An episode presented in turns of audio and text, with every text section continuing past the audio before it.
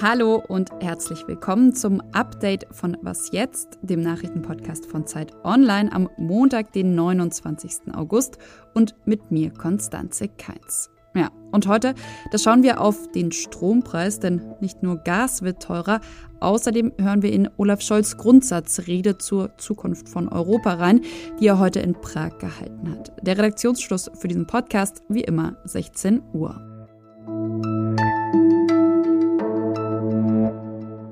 Geboren wurde dieses vereinte Europa als ein nach innen gerichtetes Friedensprojekt. Heute ist es an uns, dieses Friedensversprechen weiterzuentwickeln. Bundeskanzler Olaf Scholz hat heute an der Prager Karls-Universität vorgetragen, wie er sich die Zukunft der EU vorstellt. 60 Minuten hat seine Grundsatzrede gedauert, in der er sich zum ersten Mal in seiner Amtszeit umfassend in der Europapolitik positioniert hat. Hauptthema der Rede die Sicherheitspolitik, die russische Invasion in der Ukraine. Da hat er gefordert, dass die EU ihre Sicherheit, Unabhängigkeit und Stabilität auch gegenüber Herausforderungen von außen sichern müsse. Wie das gelingen könne, dafür hatte er dann auch direkt ein paar Vorschläge. Ein EU-Hauptquartier zum Beispiel und eine schnelle gemeinsame Eingriffstruppe. Außerdem solle es regelmäßige Treffen aller Staats- und Regierungschefs und Chefinnen Europas geben. Was für Scholz aber auch ganz klar ist, dass solche Treffen eben keine Alternative zu einer EU-Erweiterung seien. Ich setze mich ein für die Erweiterung der Europäischen Union um die Staaten des Westbalkans, um die Ukraine, um Moldau und perspektivisch auch um Georgien. Viel Verteidigungspolitik also heute in Prag, ein bisschen Wirtschaft gab es dann auch noch. Scholz sprach zum Beispiel auch über den Ausbau der weltweiten Handelsbeziehungen. Was wir brauchen, sind gemeinsame Standards für den Einstieg in eine echte europäische Kreislaufwirtschaft. Ich nenne es ein strategisches Update unseres Binnenmarkts.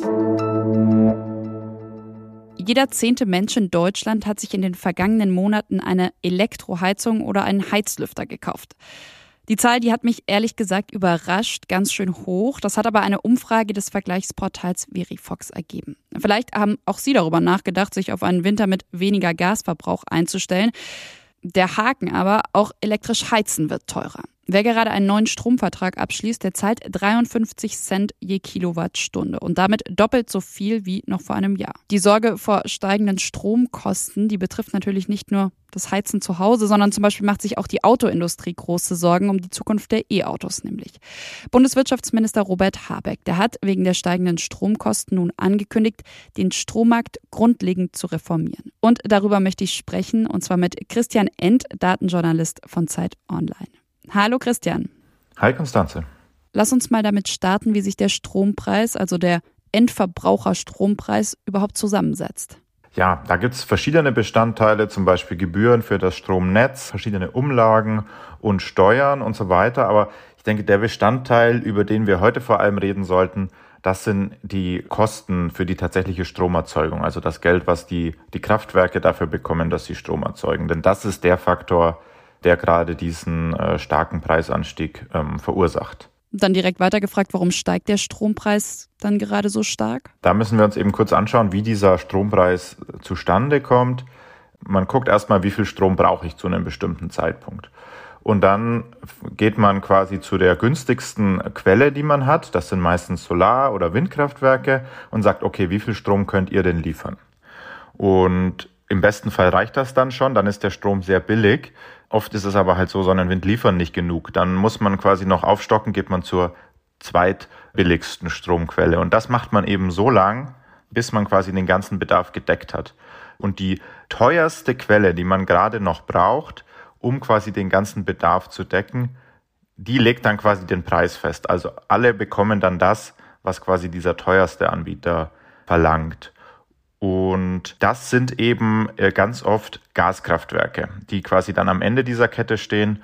Und wir wissen ja, dass das Gas zurzeit sehr teuer ist. Und äh, dementsprechend ist eben auch die Stromerzeugung mit Gas gerade sehr teuer, weil halt die Kraftwerke auch sehr viel Gas dafür kaufen müssen und somit reißt quasi der Gaspreis gerade den Strompreis mit nach oben. Und das ist dann wahrscheinlich dieses Merit-Order-Prinzip, von dem ja zurzeit viel die Rede ist. Nee, genau, das ist im Prinzip dieses Merit-Order-Prinzip. Das heißt, man sortiert quasi die Quellen nach dem Preis und nimmt dann das teuerste, was quasi benötigt wird, definiert dann den Preis. Das ist das Merit-Order-Prinzip. Das Ganze wird gerade ein bisschen dadurch erschwert, dass es im europäischen Ausland ähm, diverse Probleme gibt. Vor allem in Frankreich sind gerade sehr viele Atomkraftwerke ausgefallen. Das heißt, Deutschland muss relativ viel Strom exportieren ähm, nach Frankreich, um dort äh, in der Atomkrise auszuhelfen. Und entsprechend werden hier halt auch dann die Gaskraftwerke benötigt. Jetzt hat das Bundeswirtschaftsministerium ja mittelfristig eine grundlegende Reform angekündigt.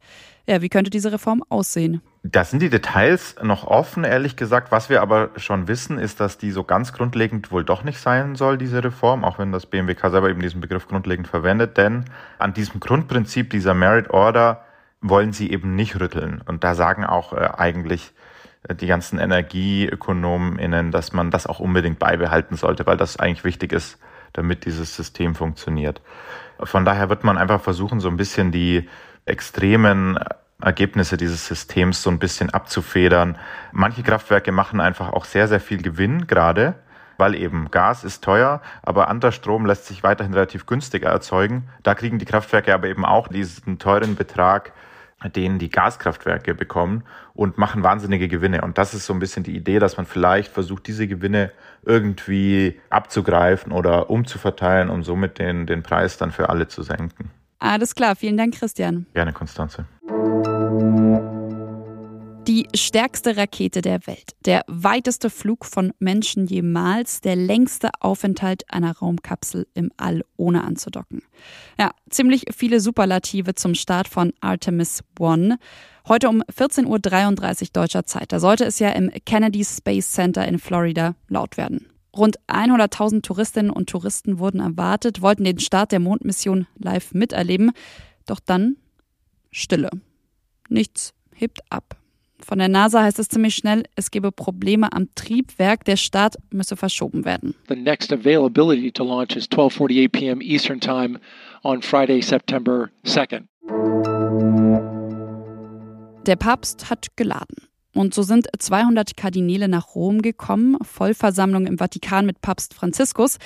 Er will ungestört mit den Männern bleiben, hieß es. Es gibt keine Pressekonferenz, nur ein einziger Programmpunkt, der ist der Öffentlichkeit bekannt. Und zwar, dass der Papst seine Reform der Kurie, also sozusagen der obersten Behörde im Vatikan, vorstellen und besprechen will.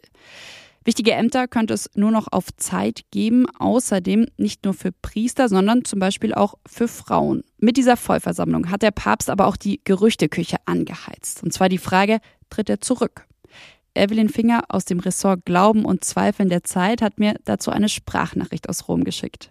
Buongiorno aus Rom tritt Papst Franziskus zurück. Das ist das Gerücht, das durch ihn selbst in die Welt gekommen ist, weil er dieses Konsistorium der Kardinäle, was jetzt tagt, kurzfristig einberufen hat. Das stand nicht auf der Agenda eigentlich. Und das letzte spannende Konsistorium war beim Rücktritt von Papst Benedikt 2013 an einem Rosenmontag. Und jetzt ist die Frage, kann es passieren, dass Papst Franziskus das auch macht? Ich persönlich glaube nicht, dass er jetzt heute oder morgen abtritt, einfach weil er unbedingt noch nach Moskau will, weil er glaubt, dass er durch Bitten und Gespräche den Aggressor zur Umkehr bewegen kann. Was noch? 1000 Bücher haben Aktivistinnen in Kabul in den vergangenen zwei Monaten gesammelt und jetzt eine Bibliothek eröffnet. Eine Bibliothek nur für Frauen. Denn seit der Machtübernahme der Taliban vor einem Jahr sind Mädchenschulen ab der siebten Klasse geschlossen. Und umso wichtiger sei es jetzt, dass Frauen Bücher ausleihen und zumindest alleine weiterlernen können. Das sagen die Gründerinnen vom Frauenkollektiv Spontane Bewegung der afghanischen Frauenaktivistinnen. Klar, eine offizielle Erlaubnis der Taliban-Regierung haben die Gründerinnen nicht bekommen und trotzdem planen sie gerade, eben solche Frauenbibliotheken in weiteren Teilen des Landes zu eröffnen. Und das war's mit Was jetzt am Montagnachmittag. Ich verabschiede mich, wünsche Ihnen einen guten Start weiterhin in die Woche. Machen Sie es gut.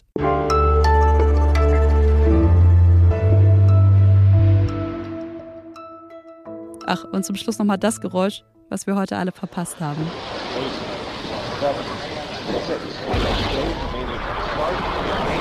Start, two, one, boost ignition, and liftoff of the Space Shuttle Discovery.